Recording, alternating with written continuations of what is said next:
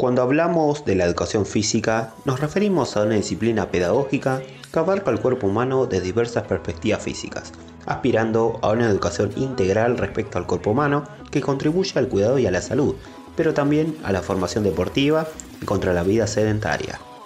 Brian Ezequiel Maturano se recibió hace unos meses del profesorado en Educación Física en Perazategui y contó un poco sobre los beneficios que trae realizar esta práctica. Esto decía.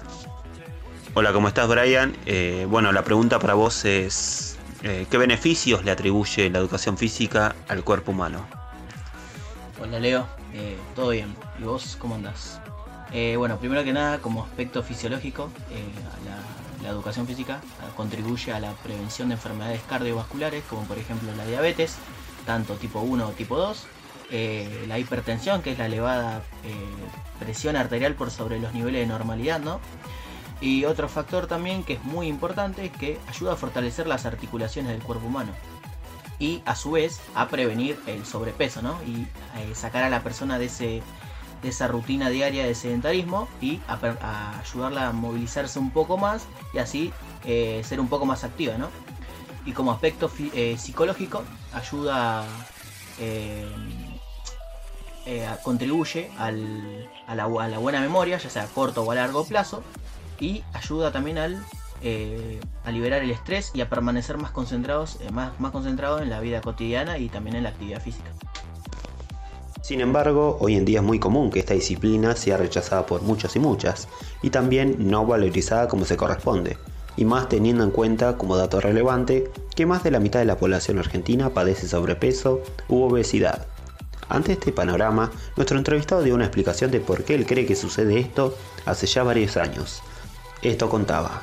Bueno, la segunda pregunta eh, para vos es, ¿por qué crees que la educación física está tan desvalorizada hoy en nuestro país? Bueno, primero que nada, eh, esta desvalorización viene ya de, un punto más alto, digamos, eh, que es quien maneja todo, que sería el Estado y parte del Ministerio de Educación, donde aquellos que organizan el currículum, es decir, los contenidos escolares de cada materia, tienen, como, tienen a la educación física como algo simple que no contribuye eh, para nada en los seres humanos, que esto sería totalmente incorrecto, ya que como te dije antes, eh, genera bastante beneficios. Y bueno, esto sería como una cadena donde cada, cada eh, perteneciente al Estado, que como te dije recién, selecciona y recorta los contenidos que van a ser utilizados dentro de la materia, en este caso educación física, generan en los individuos una desvalorización, ya que le da, muy poca carga horaria, es decir, que por semana eh, la educación física en la secundaria estarían teniendo dos veces por semana, que eso ya es muy poco, al igual que, bueno, ni hablar en primaria, que tienen una vez por semana y encima una, una hora sola, y en jardín solo media hora. Yo creo que eso sería más que nada la desvalorización, que se contribuyen en cadena, en boca en boca, y no le generan tanta importancia como hacía matemática, lengua, ciencias naturales, ciencias sociales y demás. Cabe destacar que el futuro de la educación física en los niveles primarios y secundarios de nuestro sistema educativo es muy incierto hasta hoy.